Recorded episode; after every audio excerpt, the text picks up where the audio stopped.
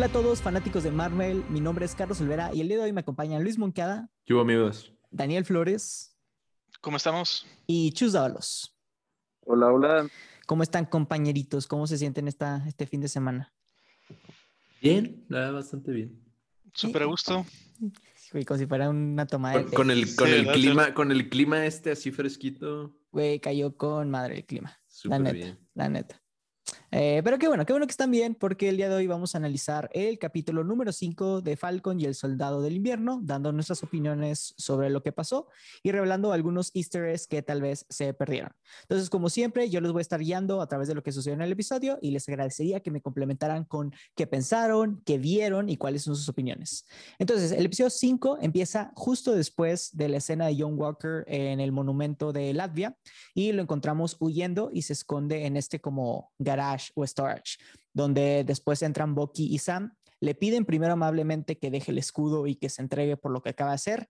John Walker lo rechaza diciendo que él es Capitán América y empieza una de las mejores peleas que hemos tenido en los últimos pues en las últimas series creo que no cuenta porque solamente ha sido WandaVision, pero las mejores peleas que hemos tenido yo creo que con Bucky y con eh, Falcon. Entonces, eh, durante la pelea vemos como eh, John Walker intenta pe pelear contra los dos separados. Primero le patea a Bucky, deshabilita su brazo para pelear solamente con Sam, que le logra arrancar las alas.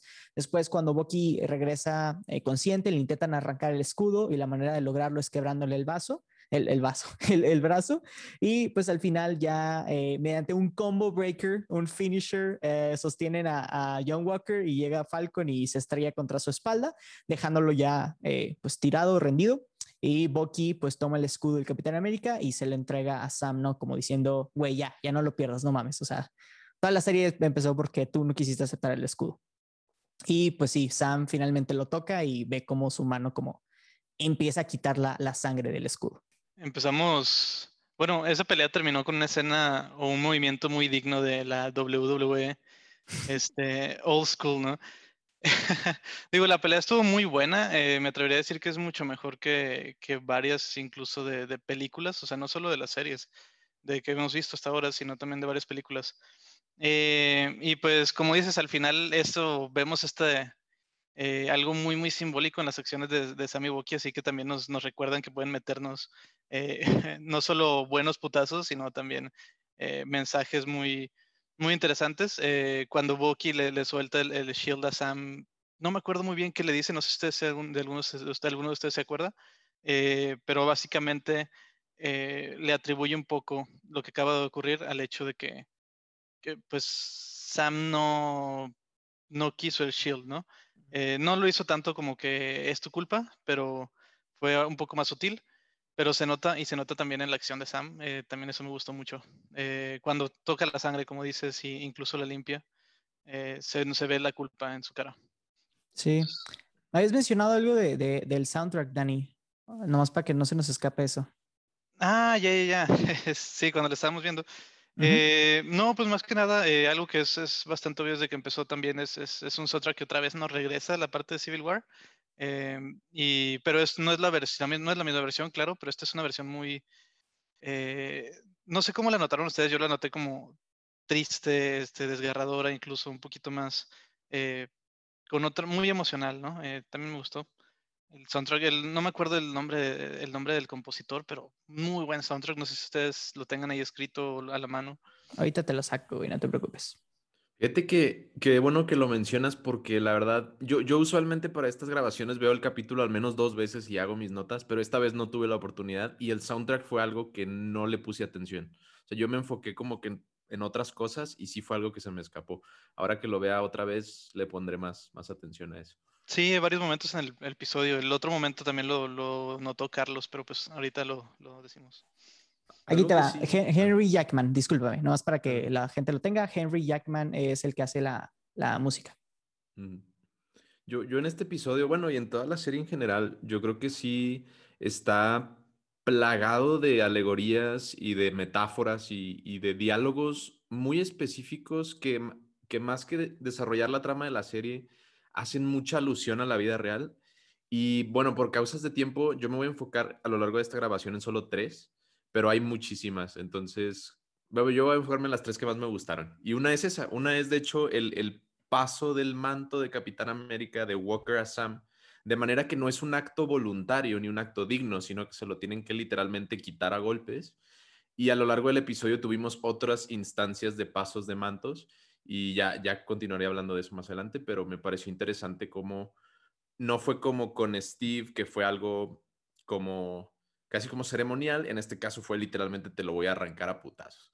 Entonces fue algo interesante.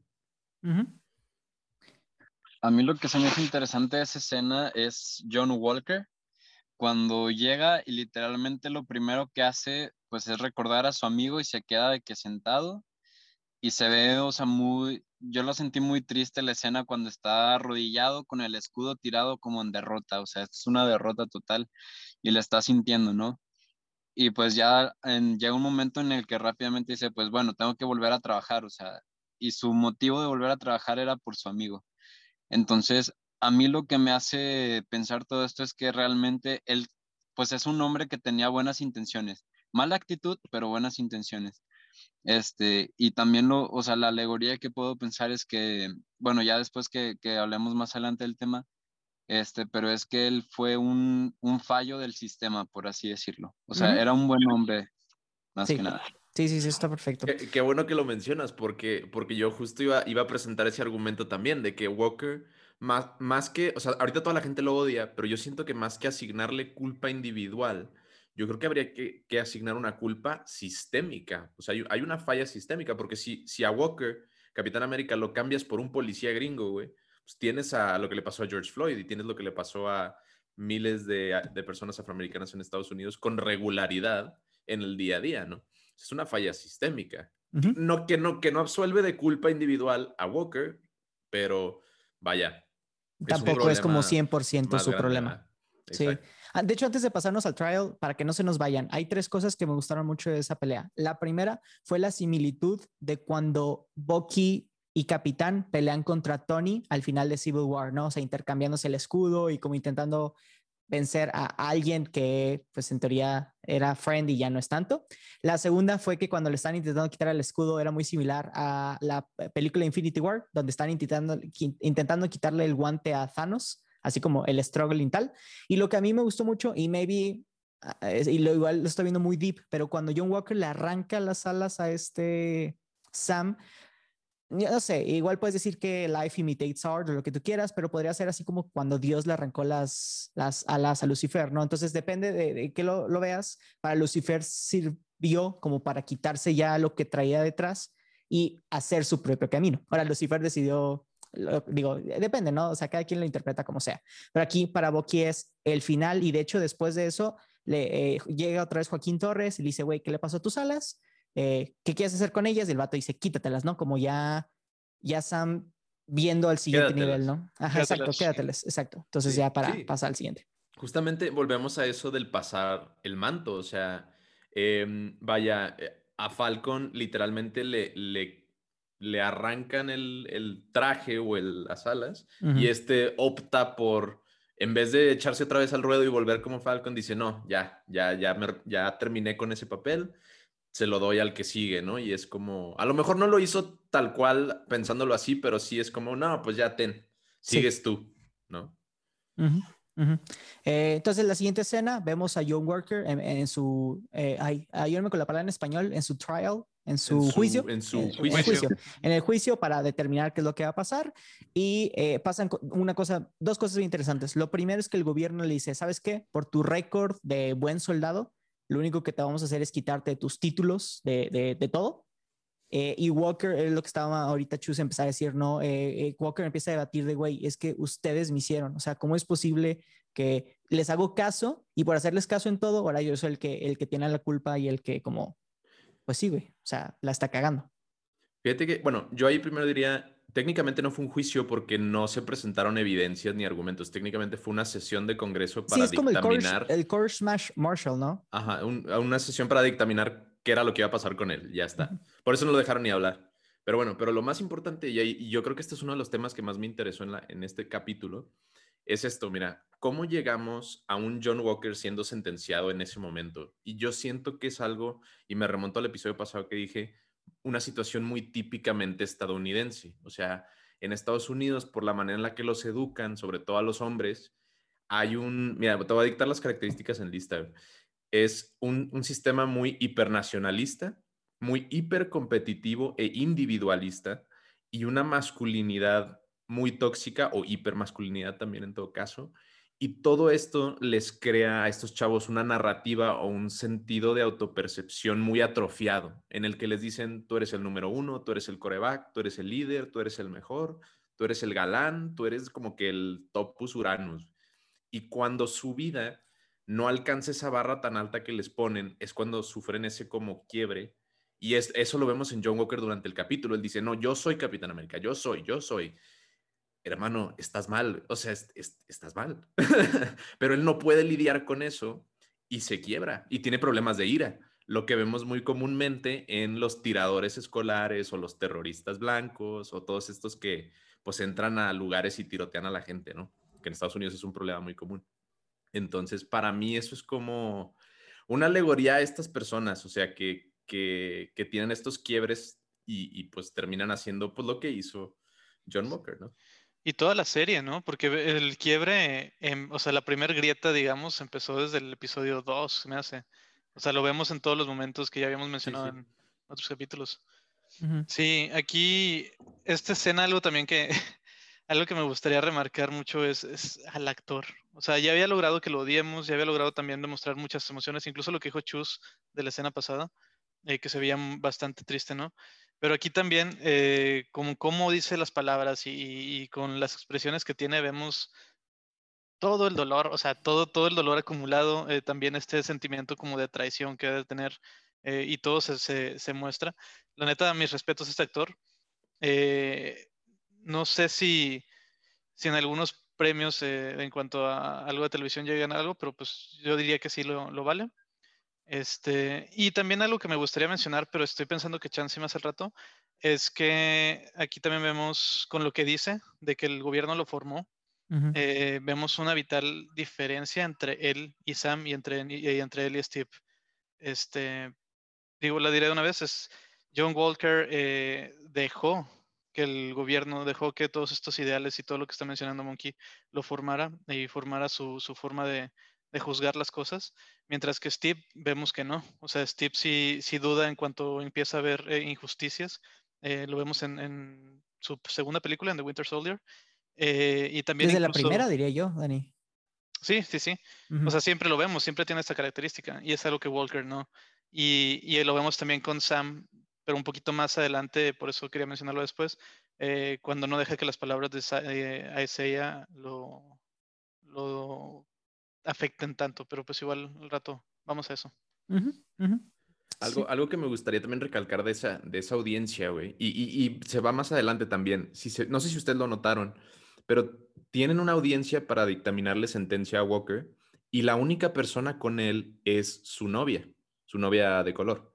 Y vemos cómo él está teniendo un problema, pero no vemos a su familia, o sea, está solo, excepto por su novia. Y más adelante vemos cómo este Sam tiene un problema y ahí está su familia, y ahí está su comunidad, y, tiene redes de apoyo muy estrechas y muy extensas. Y, e incluso Bucky se une a esa red de apoyo, pero si te fijas, Bucky también tiene un problema y tampoco tiene familia. Entonces yo creo que ahí fue un, como una representación de cómo las comunidades afrolatinas y las comunidades pobres tienen redes de apoyo muy estrechas con sus comunidades. Se mueven a base de trueques, se mueven a base de favores, se cuidan los niños, alimentan niños de otras familias. Y las maneras de, de sobrellevar las familias blancas o de clase media o suburbanas son muy individualistas, ¿no? Viven en los suburbios, una generación por casa, este, no, no hacen las mismas cosas que estas comunidades. Y, por lo mismo, cuando se enfrentan a estos problemas, están solos. Y entonces Walker está solo hasta cierto grado. A mí, a mí eso, fue un, ejemplo clarísimo de, de por qué luego, con la vida real, exactamente, estas personas se radicalizan muy fácil y, pierden todo sentido de la realidad. Que igualmente Walker siempre se la pasa diciendo, no, es que Nico mató a Lemar. No, güey, Nico no mató a Lemar, o sea, fue, fue alguien más, pero tú solito te hiciste un cuento. Sí, sí, sí. Ah, ok, después de esta audiencia, vemos cómo John Walker está sentado, pues, supongo que debajo de la sala con su esposa, y llega este personaje, eh, la, actriz la podrán identificar de la serie B por la serie de Seinfeld, que es esta Julia Louis Dreyfus, interpretando a Contesa Valentina Alegra da Fontaine que para las personas que no sepan quién es, en los cómics hace el papel de Shield Agent número 14 o de Madame Hydra, depende del issue que estén leyendo, ¿no? Eh, también muchas personas le están atribuyendo que ella va a servir para eh, el arco de Secret Invasion, que sabemos que empezó desde Captain Marvel y siguió con Spider-Man Far From Home. Y hay otros que teorizan que ella está trabajando junto con Ross, el general Ross, para crear el equipo de los Thunderbolts, que sería como el Suicide Squad, pero de Marvel. Sí, digo, es una buena actriz invitada. A ver, a ver qué vemos de ella, la verdad, este, porque yo también estaba leyendo que se supone que ella también va a salir en, o iba a salir porque en la película iba antes, en Black Widow. Así que pues estaría interesante ver esa conexión que hacen y cómo la hacen. Eh, después de esto, regresamos con Simo, que está en el monumento de Sokovia, en el memorial, y Bucky llega, ¿no? Él llega con una pistola y tienen como un intercambio de palabras, donde Simo básicamente le dice, yo ya, o sea, yo no tengo pleito contigo, aunque sea un super soldado, porque Simo, digo, fuera de, su odio de los super soldados y el odio de los Avengers, entiende el contexto de Bucky. Probablemente lo entiende muchísimo más de lo que Iron Man por lo entendió, ¿no? Eh, y Bucky cumple con su nueva regla de ya no ser el soldado del invierno. Entonces tiene una, eh, esta bonita escena cinematográfica donde dispara, no tiene las balas, abre su, su mano de, vibranio y ahí caen como que todas y lo entrega a, a, las wakandianas, a las Dora Milaje, que dicen que lo vayan a llevar al raft. Recordemos que el raft es esa prisión que vemos en Civil War, donde encierran al equipo de Capitán América y pues está hecho como la prisión de máxima seguridad para individuos muy, muy peligrosos. Ahí voy a hablar por Arturín. Él me había hecho una pregunta, digo, ahorita ya no, no nos puedo acompañar en esta sesión, pero me había dicho, ¿tú crees que sea lo último que haremos de Simo? ¿Ustedes qué piensan? Yo creo que no. No, no. No, definitivamente no. Mira, no por tres cosas. Uno, porque en los cómics es un eh, personaje importante. Dos, porque si lo trajeron para una película y lo hicieron como un personaje muy prevalente, es porque ya tenían como que más planes, querían desarrollar un poquito más. Y tres, porque ha sido, yo creo que el personaje más querido de esta serie. Entonces, si de las otras dos, aunque no lo hubieran pensado, de la nada Marvel ve de que todo el éxito que está teniendo es como que, güey, es una gallina de los dos de oro. Gracias, güey. Estoy, es lo que, estaba pensando en todo esto, es que es mi personaje favorito. O sea, sé que hay muchos personajes, sé que todos son buenos. que te pareces a él, güey. no, no, no, pero es un excelente personaje e incluso en esta escena lo demuestro una vez más, ¿no? Eh, lo que mencionas cuando le dice a Bucky que no, ya no planea matarlo güey, se nota que lo entiende y le da unas palabras a Bucky eh, que tal vez también lo ayudan, ¿no? Porque Bucky había tenido la, duda, o lo que vemos ahorita es, sabemos que le duele un poco el hecho de ser el Winter Soldier en el fondo, pero con esta acción Simo le dice, eres un buen tipo, o sea, y lo reconozco. Así que, no, o sea, da para mucho Simo. Y yo sí lo veo en... perdón, perdón. No, no, no, lo veo en otras cosas. No, no, voy a, no, voy a, no, voy a perder la oportunidad de interrumpir a Dani como todas las veces en este podcast. No, no. no, es, que iba a, decir, iba a decir que estoy completamente de acuerdo y a mí me encanta su personaje igual y me parece fenomenal que hayan hecho un poco borrosas esas líneas entre buenos y malos. Volvemos a lo mismo. Para Walker a lo mejor Simo es de que el villano, el malo, y sin embargo te presentan esta escena y es como, o sea, no son amigos, boquísimo, pero es como, hay una relación ahí, o sea, ya hay una como, son acquaintances, no sé cómo decirlo en español, como conocidos, o sea, amenamente, ¿sabes? Tampoco es como que se van a ser los mejores amigos del mundo, pero, pero se entienden y, y, se entienden el uno al otro y entienden sus razones y sus motivos y sus emociones, yo creo hasta cierto grado. Es como que un poco extraño que haya un momento de sincronía con el, el malo. Sí, salieron muchas cosas de ese team up con el, como dices, malo entre comillas. Sí, sí, sí. Muy bien. Después eh, regresamos con Sam. Está en, eh, de nuevamente en el vecindario de este Isaiah. Vemos cómo habla súper rápido con este Eli. Le pregunta dónde está su, Su abuelo eh, le dice, pues está en la casa, se acerca y tenemos un, una conversación muy, muy, muy fuerte donde este ella básicamente ya suelta, digo, el episodio se llama Truth, ¿verdad? Eh, y está basado en los cómics, porque son los cómics que explican la historia de, de Isaiah, eh, Isaiah, perdón. Entonces ahí nos platica un poco de cómo fue su historia. Entonces sabemos que lo arrestan porque durante cuando estaban, bueno, para empezar, a ellos y a mucho, al grupo de negros les inyectan el suero diciéndoles que era para la tuberculosis, haciendo como, ah, como es alegoría la palabra, eh, a, los experimentos de Toski, donde a, la gente negra les estaban diciendo que le estaban metiendo eh, las vacunas para, no me acuerdo para qué era, y realmente eran efectos placebos y se murieron mucha gente negra. Después nos enteramos que en una de sus misiones capturan a unos de sus amigos prisioneros de guerra y la solución para evitar que el enemigo se diera cuenta que el gobierno americano estaba replicando el suero era como bombardear eh, las, eh, bueno, el lugar donde los tenía, ¿no? Entonces ahí sí lo que hace es se arma de valor y rescata a sus compañeros y de la misma manera que Capitán América falta el respeto al gobierno estadounidense en la 1. La única diferencia es que Capitán América lo vieron como War Hero y a este sí es como que, ok, chingue tu madre, eh, no se necesite caso, entonces vamos a experimentar contigo. Y la única razón por la que se salva es porque una enfermera finge su muerte, que después nos enteramos que se tuvo una relación amorosa con esa enfermera eh, y pues sí, haces cuenta que tienen la conversación donde él dice, y borraron mi historia como le han estado haciendo los últimos 500 años, ahora sí casi casi que declarando que la el, el, tema de la serie es de racismo y tiene la frase final que dice, they will never let a black man be Captain America, jamás van a dejar que un hombre negro sea Captain America. Y sí, fin de escena.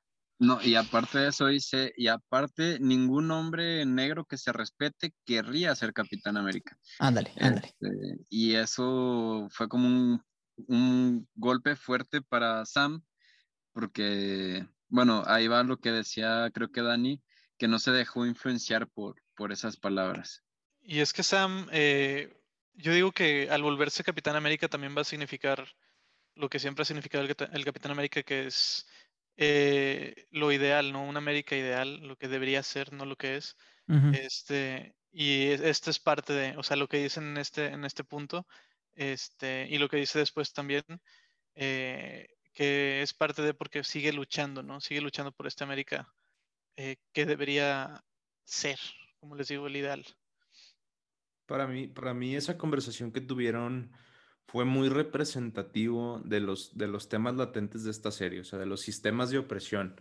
Si tú cambias Capitán América por policía y escuchas lo que dice Isaiah, es lo, es lo mismo. O sea, haz de cuenta qué persona de color o qué persona latina o qué persona eh, de, una, de un grupo marginado, un nativo americano, por ejemplo, que se respeta, quisiera ser policía cuando los policías se encargan de eh, avalar y, colaborar o reforzar sistemas de opresión contra estas mismas comunidades, O sea, ¿qué significa ser un policía eh, cuando perteneces a estas comunidades, no?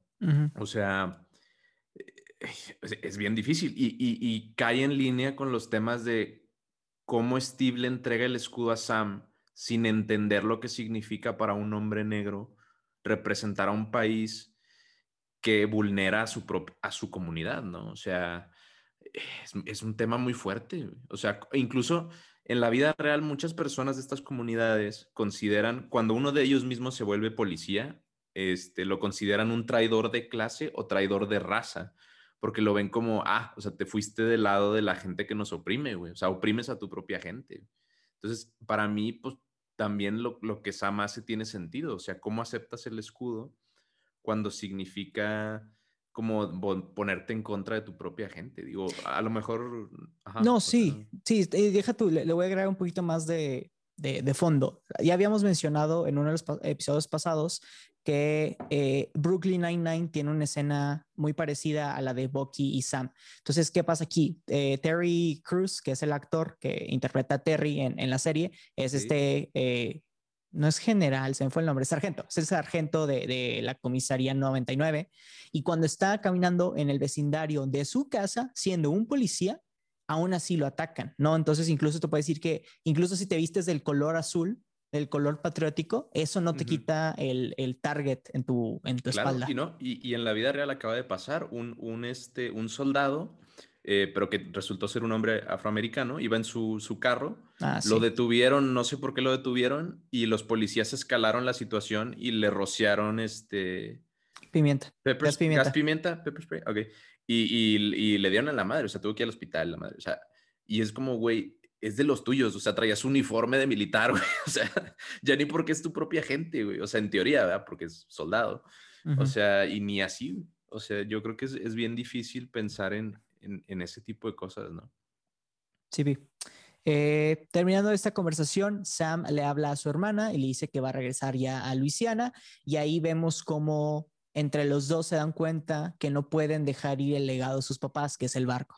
Entonces Sam levanta el teléfono y como bien dijo Monkey hace un ratillo, le habla a toda su comunidad para que como reparar los favores de que en su momento sus- su, familia hizo por ellos, ¿no? Entonces vemos cómo esta comunidad se junta, hay un vato que se llama Carlos, yo me emocioné mucho porque si haces un match de audio puedo hacer que Sam diga mi nombre, fun facts, Ah, eh, y entre ellos llega Bucky a ayudar, vemos cómo Bucky medio liga con la hermana, Sam le dice, no ligues con mi hermana, donde Bucky se pone bien serio de, no, no, no, no, no, No, para nada. no para nada. Y comienzan a reparar el barco, ¿no? Entonces tenemos un bonito montaje donde vemos a Bucky sonreír, colaborar y, y trabajar con eso.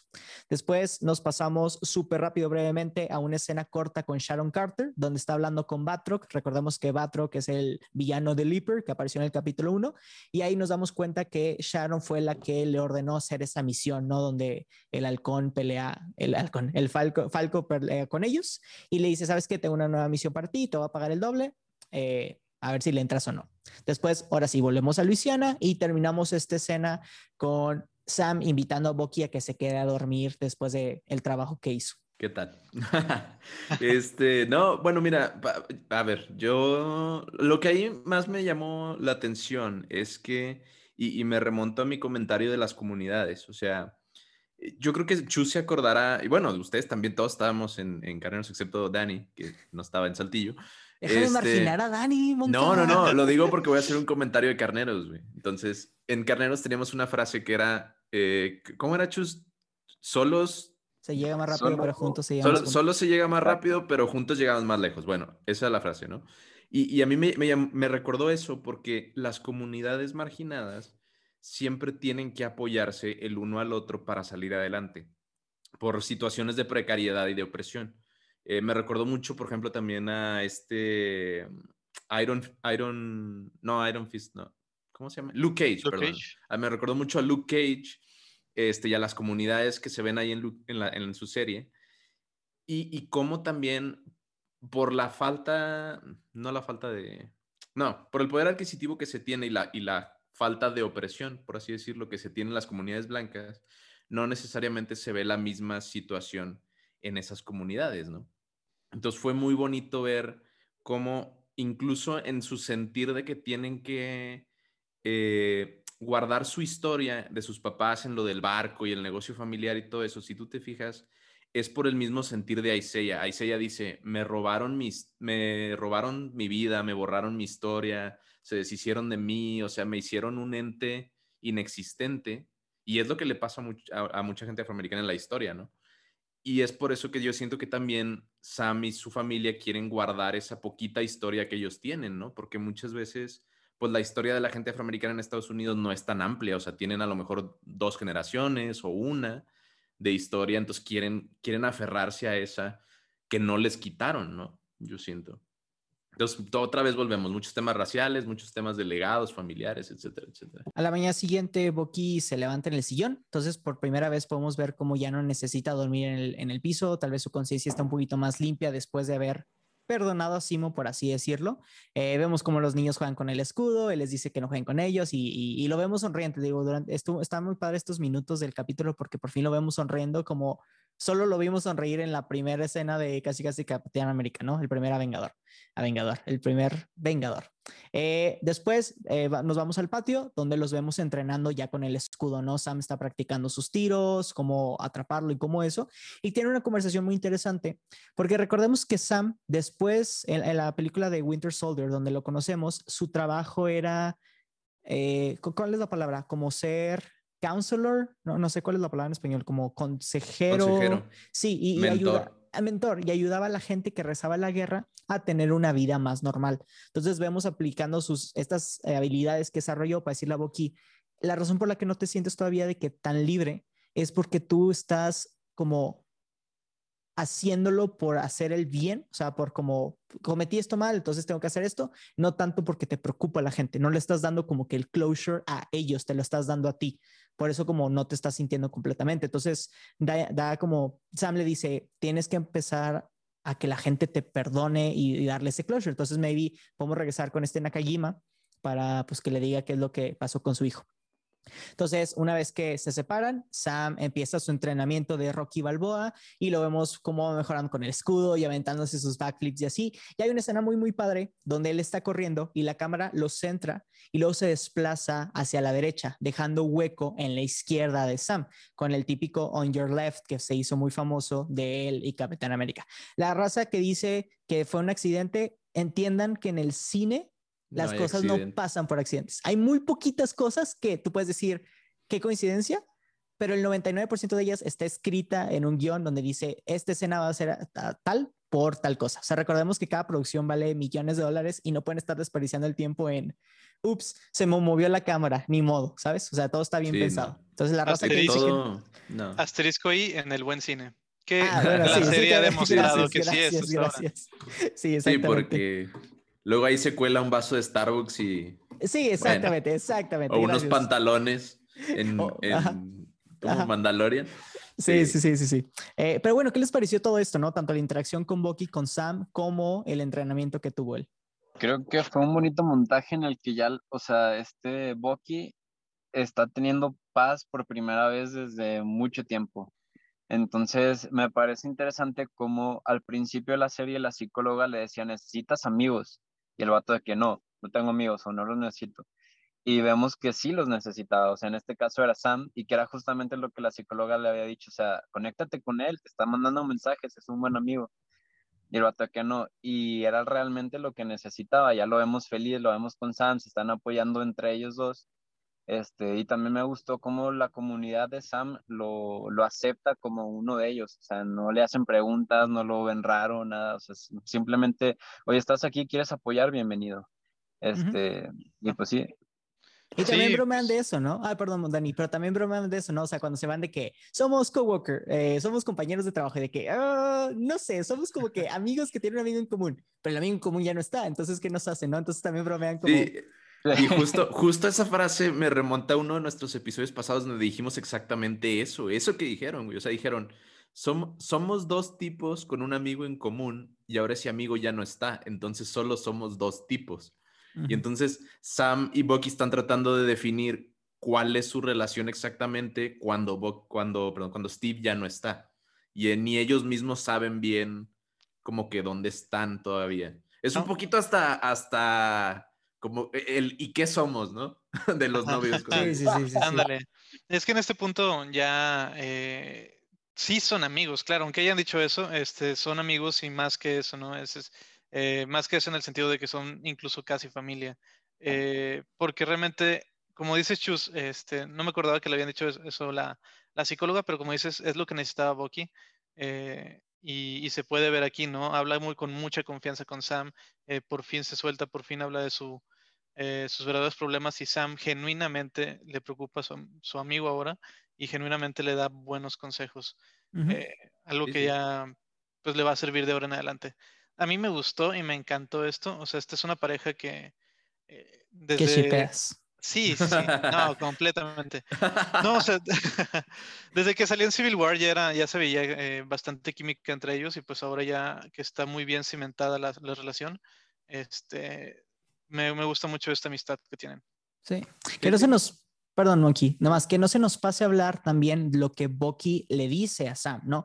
Bucky le dice, oye, cuando Capitán América habló conmigo sobre la decisión de arte el escudo, eh, los dos no vimos o no estamos, lo que dijiste ahorita, ¿no, La consecuencia de darse un hombre negro. Esto resuelve una duda que mucha gente tenía así como, le, estaba enojada porque al final de Endgame, Capitán no se despide como que bien de Bucky, pero habían dado a entender los directores y Kevin Feige que habían tenido ya una conversación. Entonces aquí ya dicen de que, ok, sí la tuvieron. Y luego Sam le contesta algo bien interesante, donde él dice, mira, al final de cuentas, no importa lo que Steve haya pensado. También como le hemos dicho, ¿no? Deslindarse de él, o sea, eh, tengo que hacer lo que Steve me diga o tengo que ser exactamente él, ya Sam le dice, no importa, o sea, no importa lo que él piense, ya cada quien es como su propia persona. Se, se, se deja de la, de la expectativa o del peso del, del papel que le dieron, cosa que Walker, todo lo contrario, obviamente. Correcto. Pero Ay, se me fue la onda. Este, ah, bueno, algo, algo que iba a comentar de, de, la escena pasada de los niños, era que a mí me pareció, no sé si le estoy leyendo mucho, pero me, me pareció una cuestión generacional. O sea, de cuenta, si tú te fijas, ¿cómo, cómo reacciona Isaiah cuando ve el escudo? Él ve opresión, él ve problemas sistémicos, él ve racismo, él, él está molesto con ese símbolo. Y Falcon es un poquito más como, bueno, entiendo que hay cuestiones complicadas, pero está como en medio, ¿no? Está como entre una y otra, ¿no? Y los niños ven el escudo y, no le ven nada malo. O sea, lo ven y se divierten y juegan con él y, les parece inocuo el símbolo. No han sufrido lo que sufrió Isaiah y no saben lo que sabe Falcon. Entonces a mí se me hace muy representativo de la bandera estadounidense de, para muchos significará opresión y cosas malas, para algunos pues, eh, y para otros que son niños todavía, pues es como, ay, qué padre, el 4 de julio, ¿no? Y pues no saben las cosas, ¿no? Y, fíjate que, pienso que eso es lo que percibió el, eh, este Bucky. Eh, por eso cuando se levanta los ve, los ve jugar, eh, creo que esa escena, no la estás leyendo mucho, sí creo que, que lo pusieron intencionalmente, para demostrar también que Bucky, después de ver la tragedia del final del episodio pasado, puede ver también este otro lado que tú mencionas. Un, futuro más brillante. Ah, me gusta eso. y ya para el final del episodio, vemos, regresamos con Carly, que eh, empieza su fase final, ¿no? Eh, llega Batroc y le entrega, eh, ¿qué le entrega? Como armas o municiones, e importa le entrega como que cosas peligrosas como para empezar una guerra. y Carly, exacto, plot Y Carly activa como la llamada de los Flag Smashers y vemos como toda la gente en Central Park se levanta y se empieza a juntar, ¿no? Entonces ya vemos que están en Nueva York, donde se va a tener la junta del GNC para determinar las acciones que tuvo Capitán América en Latvia y a ver si los países vuelven a restablecer las fronteras, ¿no? Eh, se acaba ya el episodio y por último tenemos una escena post créditos de John Walker soldando su propio escudo. Entonces, pues vamos a tener una batalla final en Nueva York, nuevamente. Hola, Nueva York, eh, donde Sam, Bucky, Sharon, Batroc, Carly y maybe también la condesa y John Walker van a estar peleando en como por el futuro, I guess, de, de Marvel. I don't know.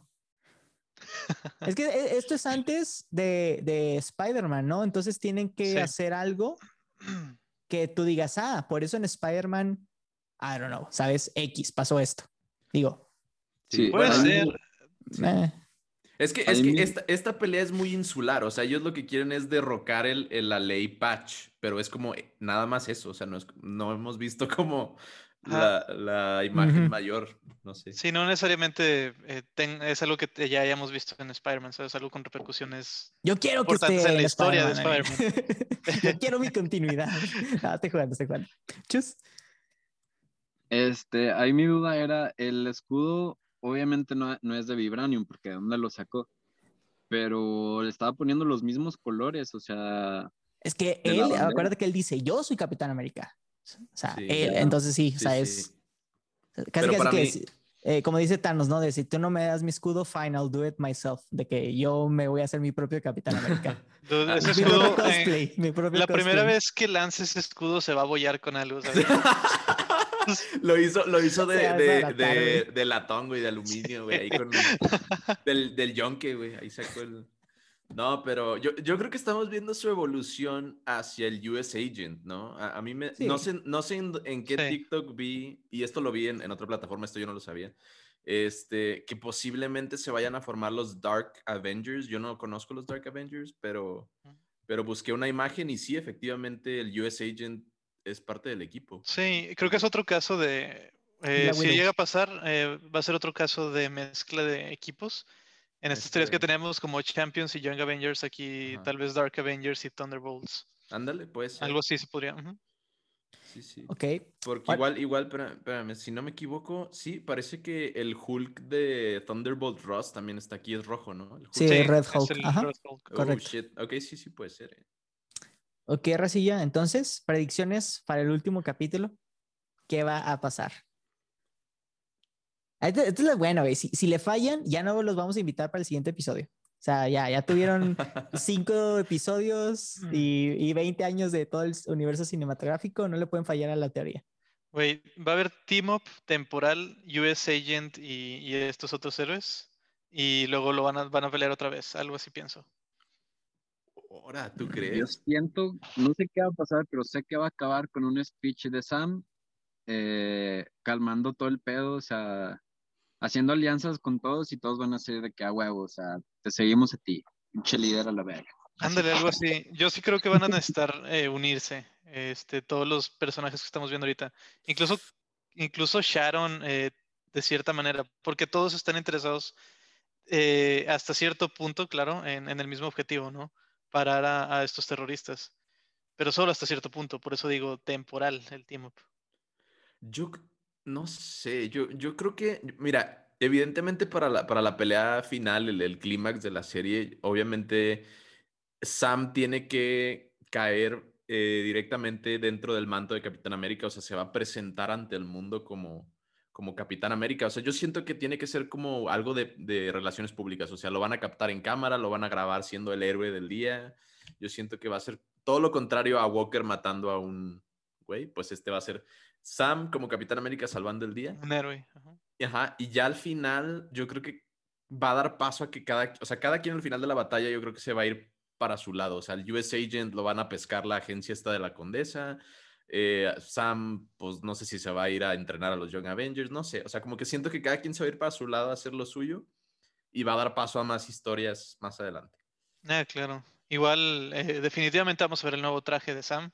Uh, sí. Claro, claro, nos dejaron sí. ahí con el cliffhanger sí, así de... Como el cafecito de, de pero- Pulp Fiction, güey. Ajá. Y ansío ver eh, cómo usa las alas en conjunto con el, con el escudo. Ándale, yo, creo que, yo madre, creo sí. que Torres, yo creo que Torres va a llegar ahí volando, güey. De que Sí, siento que los dos van a tener alas. O sea, realmente, pues en los cómics Falcon, cuando se convierte en Captain America, se le, se le usa el escudo alas. y tiene las alas. Ajá. Nah, wow. No, pues está chido. eh. Sí, de hecho su traje está con madre, güey. Las alas las tiene. Sí. sí. Ahí, ahí sí lo pueden buscar. Está como para buen wallpaper. No, pues sí. Está muy America, fuck yeah. Yeah, exactamente. Mi teoría va a ser, güey, que el Power Broker va a ser la escena post créditos, güey. De la misma manera que Wanda fue el Darkhold y como lo estaba leyendo, siento que el Power Broker no va a aparecer hasta la escena post créditos y va a setear ya sea la segunda temporada de estos güeyes o Armored Wars. Una de esas dos. No estaría mal, no estaría mal. No estaría mal. Y alguien va a morir. Alguien. Y, y creo, creo que puede ser Carly la que vaya a Ah, morir. Yo Sí. creo que sí, güey, porque Sí, la sí, sí. neta, los Flag Smashers no tienen pinta de llegar a mucho, güey. O sea, no les han dado Son, lo suficiente como... Son villanos de tele. Ándale, villanos genéricos, güey, de que... Es que tal vez sí faltó ese, cuatro, güey. El ese el virus, ¿sabes? Ese, ese plot point.